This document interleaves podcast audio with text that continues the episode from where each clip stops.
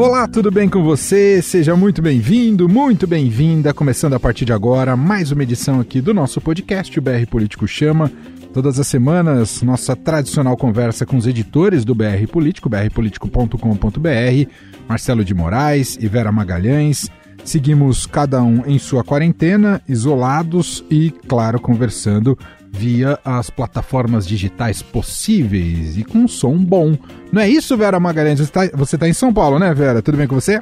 Estou aqui em São Paulo, tudo ótimo comigo, ouço vocês perfeitamente, espero que os ouvintes também estejam recebendo um som muito bom. É isso mesmo, voz cristalina de Vera Magalhães, assim como de Marcelo de Moraes, diretamente da capital federal Brasília. Tudo bem, Marcelo? Salve, Emanuel, salve, Vera. Meu sonho é ter uma voz cristalina também, que nem a sua, Emanuel. Que a sua é realmente uma voz cristalina e maviosa. É, aveludada. Aveludada. Muito bom. Ó, esse podcast é disponível sempre em todas as plataformas de streaming e qualquer, qualquer agregador de podcast. E tem todo o nosso histórico também no próprio site do BR Político, brpolitico.com.br. Tem uma aba ali que chama BR Político Chama você pode consultar todas as edições. Programa de hoje vamos falar, evidentemente, sobre mais um episódio do que está sendo batizado de Guerra das Vacinas, né? Toda a politização em torno das vacinas e atraso do governo federal em pensar uma campanha de imunização. Esse é um dos nossos temas. Vamos falar sobre sucessão no Congresso Nacional, sem a possibilidade de reeleição de Rodrigo Maia e Davi Alcolumbre. Como é que fica o horizonte daqui para frente? Também é outro tema do programa de hoje. E a gente começa com uma notícia bastante quente. Eu digo quente porque estamos gravando nesta quarta-feira à tarde e há pouco antes de começarmos essa gravação, saiu a notícia de que o presidente Jair Bolsonaro demitiu nesta quarta o ministro do Turismo Marcelo Álvaro Antônio. É, o Estadão já tinha mostrado o cargo dele era um dos que deveriam entrar na reforma ministerial inicialmente prevista para fevereiro.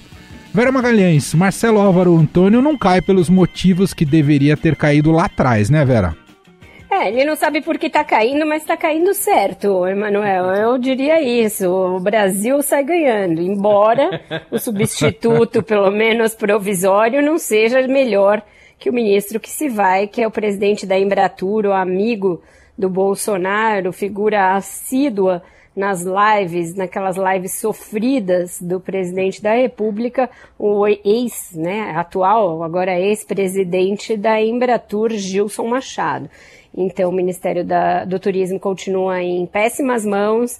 É, a gente, na verdade, não viu nada de é, fei, é, nada que tenha sido feito nessa pasta de significativo desde o início do mandato do Jair Bolsonaro, embora na, no seu, na sua mensagem no grupo de WhatsApp dos ministros que deu origem à sua demissão, o ministro tem elencado um monte de medidas ali. Nenhuma delas o país ficou sabendo, nem o ministro Ramos pelo país, jeito. NPC então, até que fosse é? Suíça, uma coisa assim, porque é, a lista de país, feitos aqui. Disney, né? é, Parece que o turismo louca. aqui é mais agitado que a Disney e tal, mas é. enfim. É, ele caiu porque fez uma mensagem muito desaforada pro, pro ministro Palaciano no meio do grupo dos ministros, mostrou um destempero ali, mas Bolsonaro deve aproveitar para usar esse cargo para aquilo que ele acusa o Ramos de querer o cargo, para atrair votos para a eleição da presidência da Câmara. Ô Marcelo, é, eu falei aqui que os motivos que deveriam levar à sua queda muito antes do dia de hoje, que ele foi o pivô do esquema de candidaturas laranjas do PSL em Minas Gerais. E mesmo com as evidências, ele continuou no cargo, não é, Marcelo?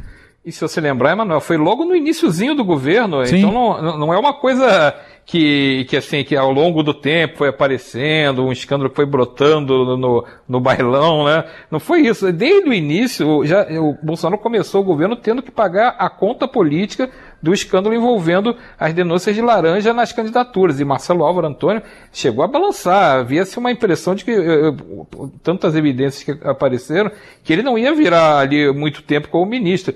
E acabou ficando. Marcelo Álvaro Antônio é um deputado federal, ele volta a ser deputado federal saindo do ministério, foi o mais votado em Minas Gerais na última eleição para deputado federal. Ele já era político, ele já era deputado federal antes do bolsonarismo, mas ele é, multiplicou os votos dele graças a essa associação política bem efetuada em 2018 com o bolsonarismo. Então eu não sei se ele consegue é, se recolocar dentro do Congresso alinhado ao bolsonarismo, se ele vai participar, vai ser mais um daqueles integrantes da ala rebelde do PSL, depois que teve aquele racha dentro do partido que elegeu Jair Bolsonaro, tem um, um grupo que rompeu com o bolsonarismo e que, e, inclusive, é liderado pelo presidente do partido, Luciano Bivar, que já não é, está mais tão rompido assim, mas está mais perto, por exemplo, de Rodrigo Maia hoje no Congresso do que da, do governo federal. Então, a queda do Marcelo Álvaro, como você disse, acontece por motivos diferentes do que sempre se imaginou. Mas também é, é difícil até de, de, esperar outro tipo de reação do presidente de, devido ao teor que, que, ele mandou no grupo de zap. Né? O grupo de zap, eu acho que é o que governa o, o, o, país ainda, né? Pelo jeito, dentro do governo federal, o grupo de zap tem mais importância ainda do que muita coisa. E ele chegou a chamar o general Ramos de traíra nesse grupo publicamente com outros ministros, né, com outras pessoas, outros integrantes do governo, dizendo que ele estava colocando na praça o ministério dele para tentar negociar com o Centrão em troca de apoio a um candidato, ou, ou um candidato na Câmara, um candidato no Senado, que fossem alinhados com o presidente Jair Bolsonaro.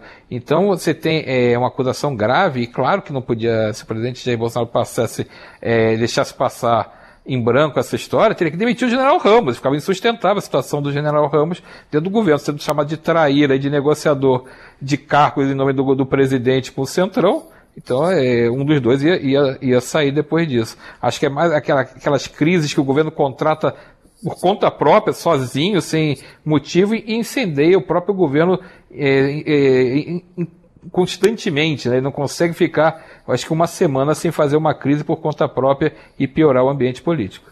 Bom, eu já vou conectar o nosso primeiro bloco com o segundo bloco, porque tem relação, né? A gente é, separou aqui para conversar agora sobre a sucessão no Congresso Nacional, né? Houve uma decisão importante do Supremo, a decisão saindo no domingo à noite, né? No plenário virtual é, barrando a possibilidade de reeleição dos presidentes das duas casas, Rodrigo Maia na Câmara Federal e Davi Alcolumbre no Senado Federal. A conexão se dá porque já se diz, Vera Magalhães, nos bastidores, que o presidente Jair Bolsonaro está pensando numa reforma ministerial justamente para acomodar nomes do Centrão e de alguma maneira isso facilitar ou pavimentar um caminho para que ele coloque alguém aliado seu ali na presidência da Câmara dos Deputados. Marcelo Álvaro Antônio, ou esse posto já seria um desses cargos cotados para o Bolsonaro utilizar no futuro, Vera? Exatamente. Provavelmente isso vai entrar no cálculo, sim, vai entrar na negociação. As emendas já estão sendo negociadas com essa finalidade. Emanuel, já existem alertas, avisos ali do Planalto que quem votar nos candidatos escolhidos pelo Bolsonaro vai ter mais facilidade na liberação das suas emendas. É, no, no, Senado, o candidato bolsonarista deverá ser o atual líder, Eduardo Gomes, do MDB de Tocantins, e na Câmara está tudo certo já para ser o Arthur Lira. Ele é candidato há muitos meses já, Inclusive, sua aproximação com o Bolsonaro e aproximação é, por, por conta disso, de todo o centrão com ele, se deu quando o Rodrigo Maia começou a mostrar que tentaria mais um mandato e o PP, essa ala do PP e de outros partidos ligados ao Arthur Lira, já migrou para o colo do governo. Então, hoje, nesta quarta, quando a gente grava o nosso podcast, o Arthur Lira lançou oficialmente a sua candidatura à presidência da Câmara. Ele tem feito já vários encontros, está bem adiantado com bancadas de partidos, com bancadas de estados, que é um périplo comum de acontecer nessa época de, de campanhas das presidências das mesas, e ele tem prometido céus e terras para quem votar nele.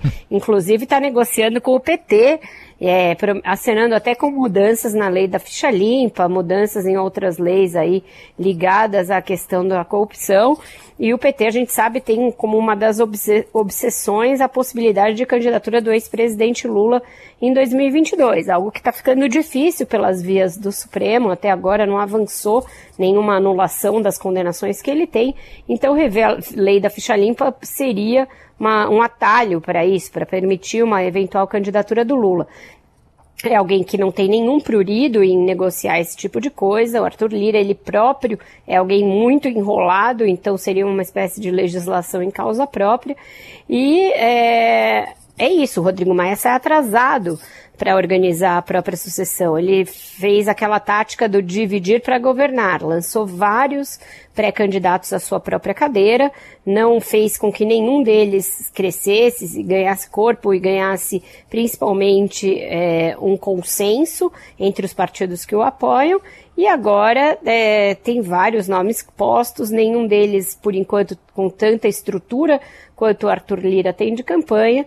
E a gente não vê um raciocínio das frentes das forças antibolsonaristas no sentido de que elas deve, deveriam se unir e superar eventuais divergências e eventuais é, projetos próprios de poder em nome da, de uma constatação muito óbvia se o Bolsonaro tivesse sentado na cadeira da presidência da Câmara, um aliado seu na eleição de 2022, isso é uma vantagem muito grande.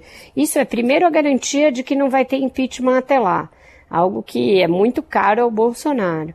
E segundo, e, e que vai liberá-lo para fazer atrocidades ainda maiores do que as que ele tem feito.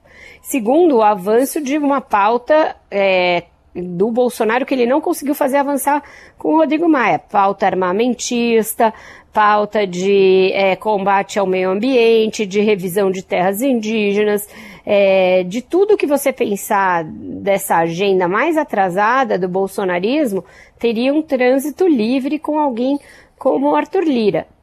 E por fim, a questão do ajuste, que é uma questão que o governo deveria estar zelando, eu acho que fica muito ameaçada se o Arthur Lira ganhar, porque ele é alguém que já deu manifesta fez manifestações contra o teto de gastos, estaria disposto a mexer no teto de gastos. Então acho que até o Paulo Guedes secretamente deve torcer para que o Rodrigo Maia consiga fazer alguém mais próximo ali da sua defesa do ajuste fiscal.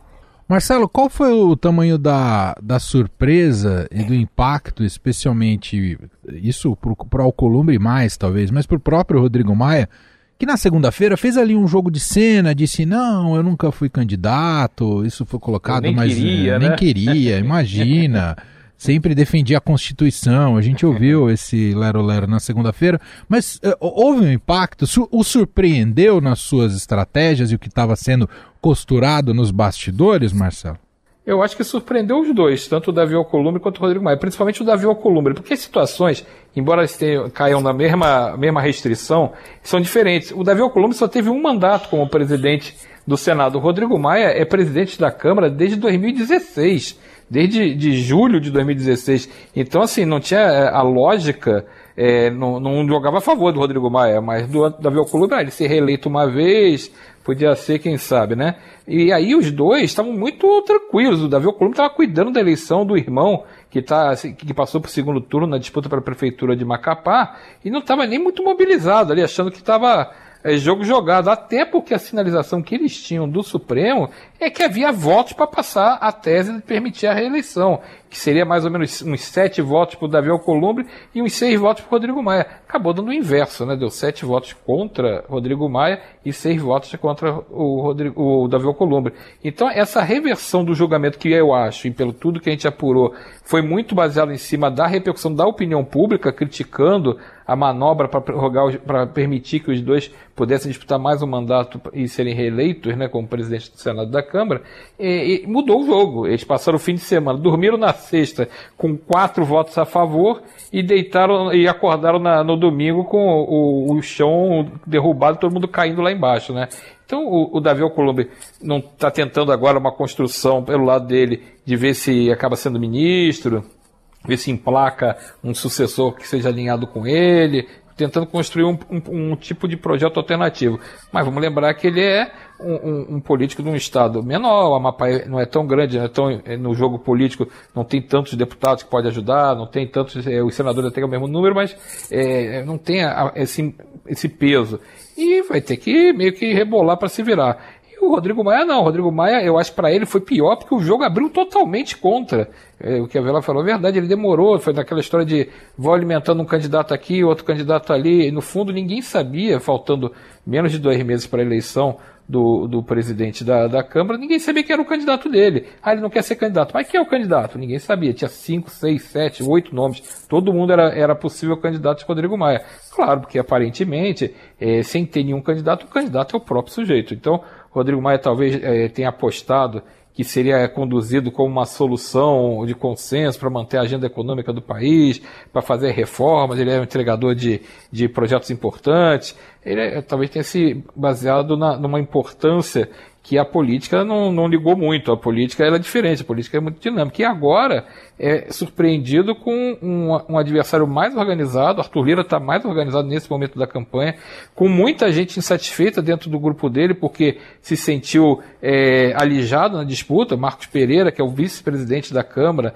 do Republicanos, é um deles, já está mais ou menos que se alinhando, se aproximando do, do lado do Arthur Lira, e ele era um dos candidatos que, que Rodrigo Maia trabalhava ali na, naquele, naquele grupo de possíveis opções. Então você começa a ter um, aquele esquema que gente, eu até escrevi no BR Político na semana passada. Um barata voa. E o barata voa é, é, agora está virando um salve-se quem puder porque todo mundo quer brigar por espaços na mesa da direção da Câmara e do Senado, todo mundo quer brigar por relatorias, presidências de comissão. Esses acordos são fechados agora.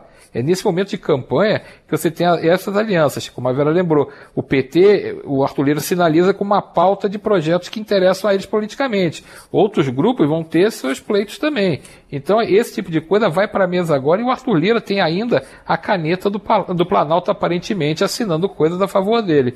Então, acho que o jogo ficou muito ruim para o Rodrigo Maia, ele vai ter que mostrar realmente uma dose extra de habilidade política para conseguir impedir é, a vitória do, do grupo mais próximo de Arthur Lira. Ô Vera, a partir de fevereiro, para onde vai Rodrigo Maia, hein? Pra, diante de tudo aquilo que da musculatura que ele conseguiu, enfim, ao longo de todo esse período, né? Musculatura política e projeção e holofote, né? Com tanto tempo à frente da Câmara dos Deputados e sendo uma figura uh, é, bastante é, influente no poder no país e vista até como uma pessoa moderada de, do contraste em relação ao presidente Jair Bolsonaro né, nessa legislatura uh, mais recente. O, o, que, o que resta para o Maio? O que, que ele pode buscar nesses dois anos de mandato como deputado?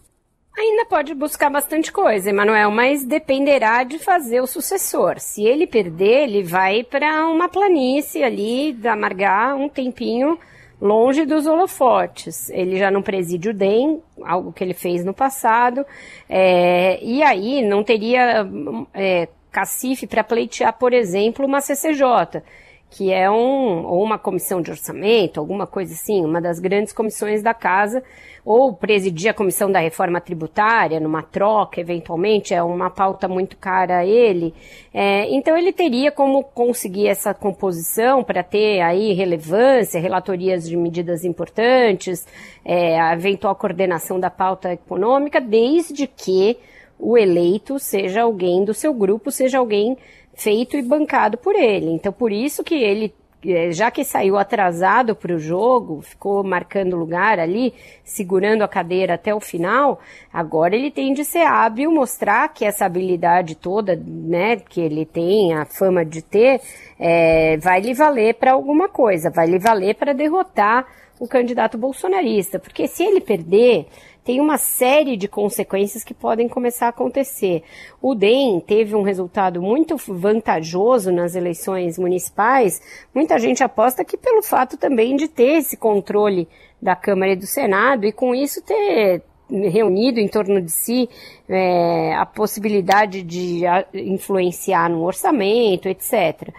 Sem essas duas posições, o partido chega menos forte do que esperava chegar a 2022, com o cacife levemente reduzido, inclusive para lançar candidato próprio ou para negociar uma vice em alguma chapa.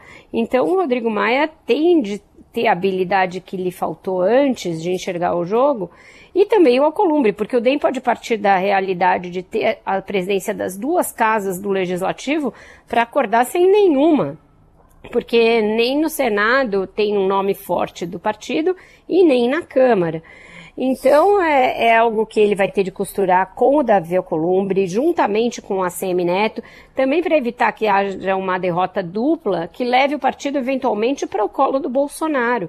Não nos esqueçamos que hoje tem dois ministros do DEM lá embarcados no governo, Onix Lorenzoni e Tereza Cristina. Hoje eles não são representativos do que o partido pensa para 2022 em relação ao governo Bolsonaro. Mas se o Rodrigo Maia perder e ficar sem nada, é, se o ACM Neto não tiver força para manter o partido na, independente em relação ao governo, quem nos garante que, com uma eventual melhora da economia, o DEI não possa se sentir atraído aí com Bolsonaro em 22, já que o Onix Lorenzoni está fazendo um movimento por isso e o Ronaldo Caiado, governador de Goiás, eventualmente também vai ser um defensor dessa tese, dessa estratégia. Então, é, tem muita coisa em jogo na disputa pela presidência da Câmara e do Senado. Só de cara, a gente pode elencar a estabilidade é, fiscal ali, né, o equilíbrio fiscal por conta da questão do teto. A questão do auxílio vai ser imediatamente colocada em discussão assim que acabar a decisão da mesa, talvez até um pouco antes. Tem a reforma tributária e tem 22, tem as questões do impeachment. Então, não é uma questão boba e burocrática interna corporis do Congresso. É algo que mexe com todas as ferramentas, as engrenagens da política e da sucessão presidencial de 2022 também. Marcelo, um ano com pouco produtivo do, do, do, Congresso Nacional, esse de, de 2020, muito influenciado por pandemia e eleições, e com uma pauta econômica travada, eh, podemos, não podemos alimentar esperanças de que daqui até essa eleição algo, algo saia, né, Marcelo? Mesmo que o, o país clame por isso, por algumas, alguns dos assuntos que estão lá na mesa, correto? Correto, eu acho difícil, pode ser que tenha um entendimento aí por, pela graça divina, porque se, dependendo da articulação dos homens não vai rolar. Até porque a gente tem visto, eles não conseguem nomear nem o presidente da comissão de orçamento, não conseguem fazer uma coisa básica que em tese interessa a todos eles, porque é ali que sai as emendas, recursos, tudo ali que o parlamentar está sempre o ano inteiro de olho para ver se consegue é, atender os pleitos legítimos né, de suas bases. Mas eu, eu acho que a gente tem pelo menos aquela agenda de reformas é, tá, ficou meio. foi para a bacia das almas. Então a gente vai ter que esperar para ver quem vai ser o próximo presidente, da, tanto da Câmara quanto depois do Senado, né, porque tem que passar nas duas casas, para ver essa agenda. Era uma agenda que o mercado, por exemplo, contava muito com isso. Alguns outros pontos que são importantes, a Vera citou algumas coisas mais nessa linha da emergência, mas tinha projetos que estavam muito bem encaminhados que ninguém sabe como é que fica. Por exemplo, a autonomia do presidente do Banco Central. Tinha passado já no Senado, como é que ia passar na Câmara, estava bem amarrado para passar na Câmara. Ficou também, é outro que vai para a Bacia das Almas. Será que quem assumir vai querer tocar do jeito que está? Será que essa nova recomposição de forças dentro da, da Câmara vai topar fazer avançar o projeto? A oposição reclama muito dessa, dessa proposta. Então tem muita coisa que vai ter, vai precisar muito de aquela coisa do, ter, do terreno se se arrumando, né? Vai ter que dar uma, uma ajeitada nas coisas, ver para onde que vai soprar o vento. Acho que a gente está vendo o primeiro momento, é a primeira semana ainda que a gente está vivendo da decisão, da pós-decisão do Supremo, né? Então, todo mundo meio pego de surpresa. As forças vão se organizar também, tem, o pessoal está correndo, não, não dá para achar também que tanto o Rodrigo Maia quanto o Davi Alcolumbre não vão se mexer e não vão se articular é, com força. Eu acho que eles saem em grande desvantagem mas eles são profissionais do negócio, né? Então acho, acho que a gente vai ver muita briga ainda. Essa, esse primeiro movimento de mexida ministerial acho que vai se intensificar. Acho que tem outros ministros que vão sair e que vão abrir brecha para acomodação de, de forças dentro do, do, desse jogo político. E aí a gente fica torcendo para a pauta que precisa. Porque se não fizer agora, é, é, é, igual vacinação. Quanto mais tempo espera, pior é para a gente fazer as coisas. A, a, pauta econômica, essa pauta da retomada do ambiente de negócio, a retomada do crescimento, ela está mais do que atrasada. A gente vai ter, vai pagar a conta altíssima quanto mais tempo a gente esperar para fazer ah, os ajustes que precisa fazer na economia. A gente teve um ano, eh, como você falou, esse ano de 2020 no Congresso, ele foi praticamente a partir de março, ele foi eh, destinado a votar coisas para a pandemia para tentar é, aplacar o impacto da pandemia. E depois com a eleição aí que não se votou mais nada. Mas teve algumas votações que a gente pode dizer que foi importante. O marco do saneamento ele é importante. A lei de falência que acabou de passar agora também importante. Então tem algumas coisas que dá para votar com um pouquinho de organização, dá, só que hoje você menos tem articulação política e organização.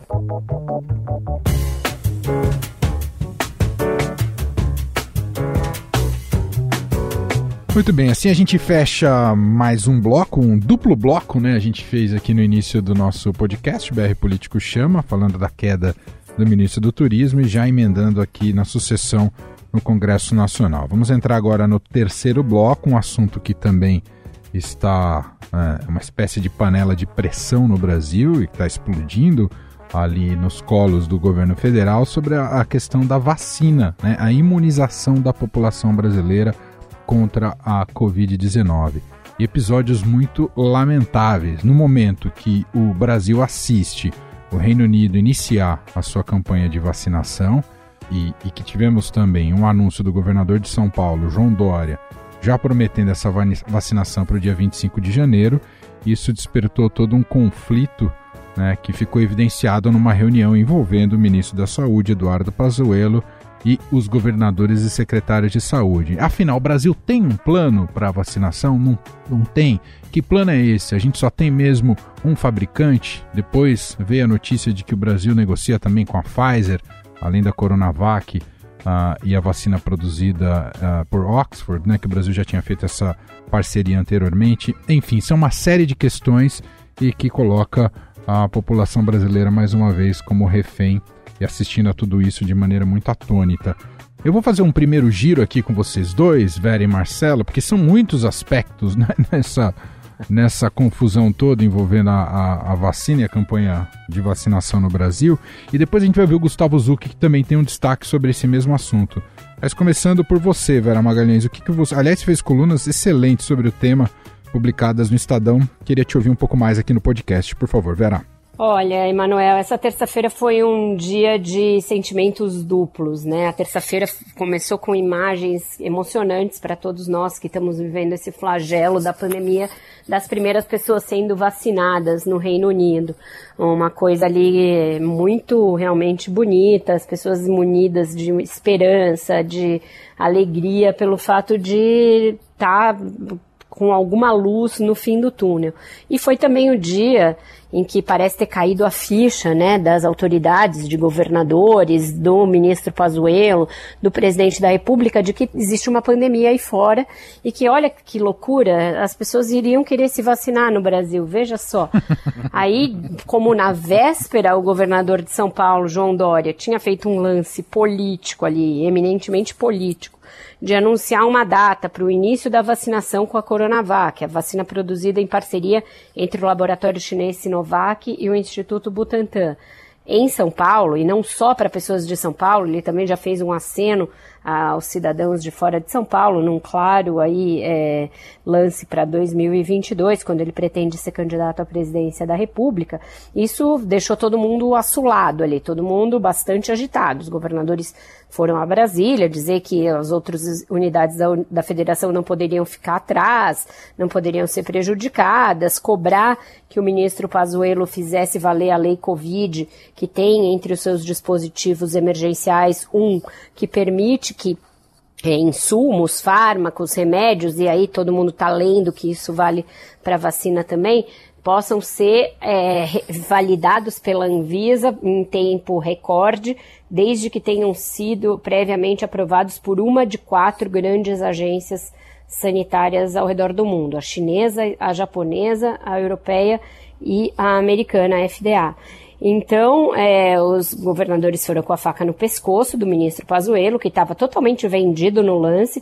Começou dizendo que para fevereiro ia ter vacina, disseram que fevereiro é longe demais, é, evocaram essa cláusula, ele se comprometeu é, a fazer valer essa cláusula, mas não depende apenas dele, depende também da Anvisa. E na véspera eles tinham também saído correndo atrás do anúncio do governador João Dória, dizendo que vão fazer uma compra de milhões e milhões de doses da vacina da Pfizer, algo que deveriam ter feito antes. O governo deveria ter feito opções de compras de todas as vacinas em teste no mundo, porque a gente nunca soube, ninguém tem bola de cristal para saber qual delas ia sair mais rápido, ia ter a eficácia comprovada, ia ter ali os testes de fase 3 terminados antes e com sucesso. Então ele apostou num cavalo único, que foi a vacina de Oxford, produzida pelo laboratório AstraZeneca e pela Biotech, e essa vacina é a que está tendo mais problemas. Nessa quarta-feira mesmo voltou a ver aí anúncio de, de problemas tanto de eficácia quanto de outra natureza. Não se sabe se ela protege as pessoas mais velhas.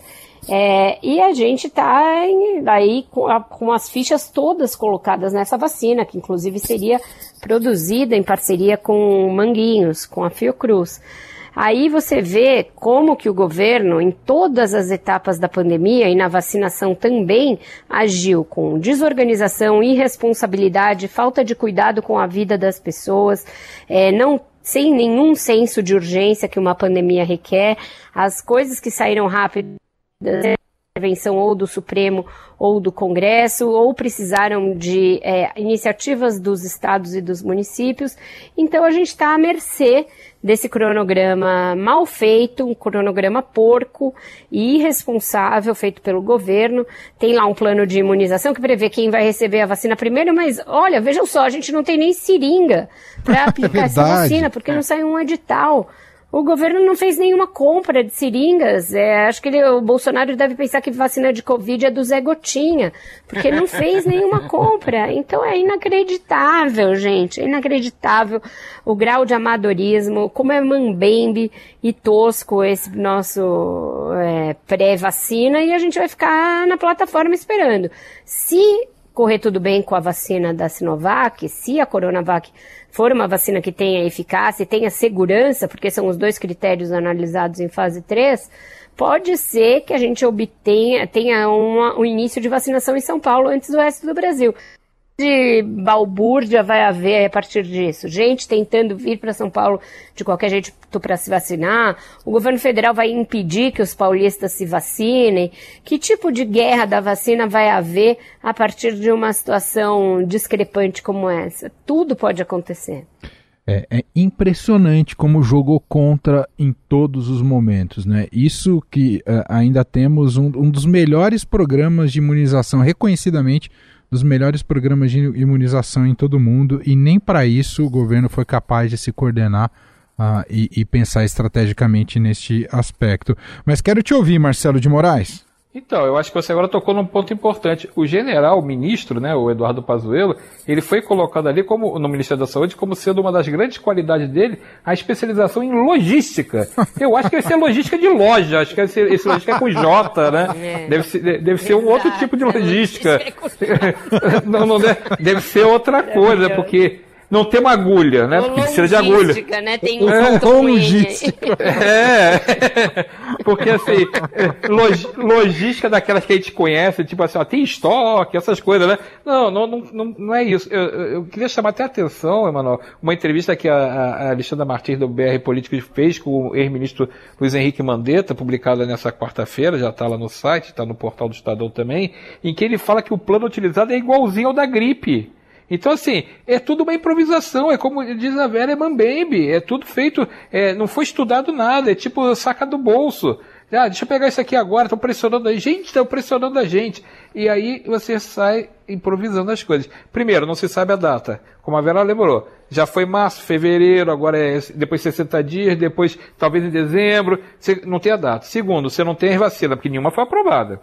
A gente não sabe qual vai ser. A Pfizer que está vacinando no Reino Unido, aqui ela não tá, não, não, não fechou-se nada com ela. A, a, a Coronavac, o, o, o, governo não, não, não tá fazendo, não tá sorrindo para ela, mas também ainda não tem o, o ok da Anvisa. A, a, vacina de, que o governo apostou, a, a chamada de Oxford, ela está dando problema. O negócio de meia dose, uma dose, ninguém sabe ao certo a eficácia dela. Então o governo não tem. O, o plano A tá dando errado, o plano B não existe, o plano C ele não quer. Então está é, tudo muito mal parado, muito desorganizado. O ministro está parecendo cada vez mais perdido, ele dá umas declarações meio assim, o, o parecendo que está muito é, só preocupado em não desagradar o chefe, ainda mais nesse momento que está tendo reformas, né? Ele deve estar, tá, ele já, já mostrou que ele tem apego ao cargo. Isso ele deixou claro quando ele topou, que as pessoas esquecem, passa o tempinho, as pessoas esquecem. Ele topou comprar 46 milhões de doses da Coronavac. Ele assinou um protocolo de intenção para, numa reunião com os governadores, para fazer isso. Foi desautorizado publicamente pelo presidente Jair Bolsonaro, que falou que não vai comprar a vacina da China. E no dia seguinte, é, ele estava com coronavírus, apareceu o presidente Jair Bolsonaro do lado dele, no hospital, num vídeo constrangedor, onde, que o, onde o, o general Pazuello fala que tem o pessoal que manda e, e o pessoal que obedece. Então ele está preocupado muito mais do que o presidente está mandando ele fazer e está preocupado em obedecer o presidente. Só que aí vamos cair na, na, no mundo real. Bolsonaro, nessa altura do campeonato, teve todo esse negacionismo durante todo uh, o período do coronavírus. Né? A pandemia começou em março, durante todo esse tempo nós tivemos um negócio, negacionismo do presidente. Só que agora está sentindo que a população quer ser vacinada, cobra que tenha vacina e quer que isso para ontem. E rapidamente o presidente, sentindo o vento já mudar de direção e agora está cobrando do, do Pazuello que tem um plano de vacinação rápido, porque ele não quer ficar para trás na, na, na, nessa guerra política também. Então eu acho que a gente está mal parado, a gente não sabe para onde está indo, a gente não tem um plano eficaz, muito menos, não sei nem se tem algum plano, e a gente não tem a infraestrutura necessária até agora, a, a, a questão do condicionamento das vacinas que precisam de temperaturas adequadas. Uma sugestão que foi dada e que tem uma lógica danada é que se o Brasil tivesse mais de uma vacina comprada, ele podia fazer o seguinte: bom, se a, a, a vacina é, da Pfizer que precisa de um condicionamento mais é, complicado, que precisa de temperaturas mais baixas, essas condições existem nas cidades grandes. Destina essa para as cidades grandes. Cidades menores, que não precisam tanto, que não têm essas condições, a outra vacina que não precisa tanto de temperatura tão baixa, você destina para isso. Isso tudo é, é, essa é a tal da logística, é assim que faz a tal da logística. É, me, surpre me, surpreende muito que os caras não parem para pensar, vem cá, é, vai ter que vacinar todo mundo, mas não é, todo mundo não é igual. Entendeu? Então a gente não tem nem esse plano, a gente não sabe se vai ter distribuição. E foi isso, Emanuel, que explicou por que, que os governadores vieram para Brasília nessa terça-feira bater na porta, alguns virtualmente, alguns fisicamente, bateram na porta do ministro e aí, o meu estado vai receber vacina? Porque a minha população está me cobrando. E os prefeitos também já soltaram nota, ó, como é que vai ser pra gente? É. Porque os eleitores dos prefeitos também estão cobrando eles. Todo mundo quer vacina. Essa lenda de que as pessoas não querem se vacinar é só nas redes lá, aquelas redes mais exóticas e bizarras que existe essa lenda de pessoas que não querem vacinação. A maioria das pessoas quer vacina porque quer, não aguenta mais ter coronavírus no, no, é, espalhado por aí, correndo risco de vida. São quase 180 mil mortos e está recrudescendo. A gente está vendo todo dia casos e mais casos aumentando nos estados. Voltamos a uma média diária alta. Ontem, pelo Ministério da Saúde, não estou nem usando o número do consórcio da imprensa. O Ministério da Saúde disse que na terça-feira, nas últimas 24 horas, foram registradas 842 mortes. Então, assim, está voltando aquele patamar. Estão batendo de novo na, na casa dos mil. E as pessoas querem vacina. As pessoas não querem, não, não, aguentam mais. É isso que o presidente provavelmente agora caiu a ficha dele, demora, mas caiu, né? Que precisa ter vacina. Bom, vamos ao destaque do Gustavo Zucchi, que também tem é, um, fala sobre um tema relacionado. Vamos lá, Gustavo. O governo insistiu nessa semana que vai aguardar os trâmites convencionais da Anvisa, de cerca de 60 dias, para avaliar a compra e o início de um plano de imunização no Brasil. Só que o Congresso já deu ao governo e para a agência reguladora ferramentas para acelerar esses trâmites. A Lei 14.006 de 2020 permite autorização em caráter excepcional de medicamentos e vacinas que foram aprovados por agências internacionais, como as europeias e a americana. Já tem governador, como Flávio Dino do Maranhão, indo ao Supremo para fazer cumprir essa lei. Nós não podemos ficar parados, ou seja, aguardando que haja eventuais embaraços burocráticos que retardem indefinidamente a chegada do maior número possível de vacinas à população. Daí temos feito diálogo administrativo com o governo federal, mas também o diálogo político com o Congresso Nacional e, no caso do Maranhão, ingressamos com esta ação no Supremo Tribunal Federal para nós termos uma espécie de plano B Ou seja, se o Ministério da Saúde é, insistir em apenas uma vacina, um único caminho, nós termos a possibilidade de os estados suprirem eventuais omissões. Ou seja, se o governo quiser, estivesse organizado para tal, ele poderia iniciar uma campanha de vacinação três dias depois da Europa aprovar, por exemplo, a vacina da Pfizer. Só que o ministro da Saúde, Eduardo Pazuello, afirmou que apenas depois do registro da Anvisa que vai avaliar a demanda e o preço das vacinas. Foi seguido por Jair Bolsonaro. Nos últimos sete dias aqui no Brasil, foram 3.653 mortes registradas pelo consórcio de imprensa, que acompanha a evolução da doença. Nos últimos 60 dias, foram quase 30 mil mortes. E seguimos sem ter ideia de quando irá começar nossa imunização. Gustavo Zucchi, ainda de casa aqui em Brasília, para o BR Político Chama. Tá aí o destaque de Gustavo Zucchi falando um pouquinho mais sobre esses trâmites da vacina. Nesta quarta-feira, colunista do Estadão e que já foi presidente da Anvisa, Gonçalo Vecino, ele deu uma entrevista aqui à Rádio Dourada, ele disse algo que considero bastante relevante. Ele revelou aqui para os nossos ouvintes de que a Anvisa, em seu corpo técnico, tem condições em uma semana, segundo ele, aprovar uh, uh, uma das vacinas, principalmente essas que já estão passando pelos outros organismos internacionais. Então, que deixa Exato, claro. Exato, Emanuel. Você veja que na época do H1N1 houve essa rapidez, essa celeridade necessária. E também se, eh, se fez, naquela ocasião, uma estratégia para compra de vários fabricantes. É, de uma vez só, de 100 milhões de doses de uma vez. Então, não era algo novo e que o Brasil precisava é, inventar uma tecnologia e ter uma ideia brilhante para pôr em prática. Bastava usar a sua própria história, a sua própria expertise, sua experiência passada. É, é lamentável que a gente tenha retrocedido em tantos aspectos técnicos, burocráticos, científicos, de procedimentos, de processos é, ao longo desse governo Jair Bolsonaro. E só para a gente fechar então, Marcelo de Moraes, diante de todo esse caos aqui apresentado, tem vários pedidos de impeachment lá que o Maia ignorou ao longo de sua gestão em relação a Jair Bolsonaro. Isso daqui pode trazer um prejuízo o prejuízo político me parece que é evidente para o Jair Bolsonaro, ele está se tocando disso, mas pode trazer um prejuízo ainda maior a depender como o governo vai conduzir isso, não, Marcelo? Sem dúvida, é, é uma questão que não, não tem. É, é, a vida das pessoas que está em jogo. É uma estratégia de vacinar ou não vacinar. É uma estratégia e quanto mais pessoas forem vacinadas, menos risco você tem de morte, né? É uma coisa meio, é, meio clara, mas nesse governo, às vezes, a gente não. Mesmo as coisas claras parece que não tem importância, parece que não são enxergadas. E acho que vai ter um desdobramento muito mais forte a partir do, do, do instante em que você vê todo mundo nos outros países conseguir indo fazer a vacinação e a gente é parado, porque nesse momento a gente não tem nenhuma perspectiva. Ah, vai ter a vacina. E aí? Nenhuma perspectiva, porque a gente não tem a vacina. Ah, o Reino Unido já tem, outros países vão com a Rússia, já começou também. Outros países vão começar em breve a fazer suas vacinações até o final do ano. E a gente está nessa lenga-lenga. Vou insistir de novo. O Brasil não tem um plano, o Brasil não tem a infraestrutura necessária organizada, o Brasil não tem a logística com G montada para fazer a, a, a, essa, distribuir a vacina.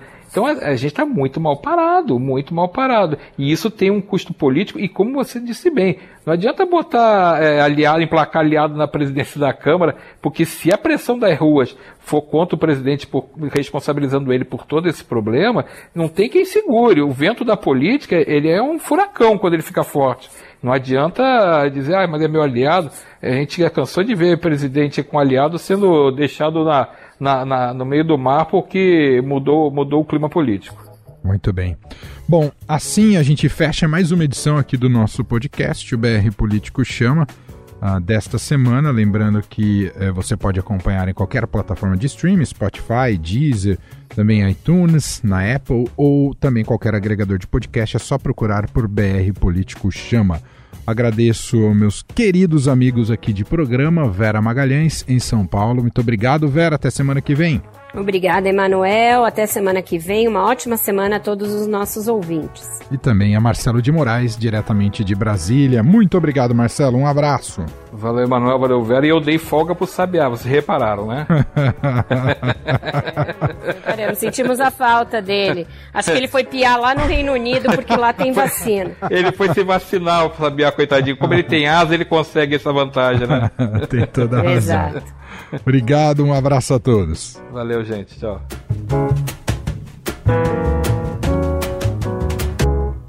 BR Político Chama. O que você não pode perder na política e na economia. Com Vera Magalhães, Marcelo de Moraes e Emanuel Bonfim.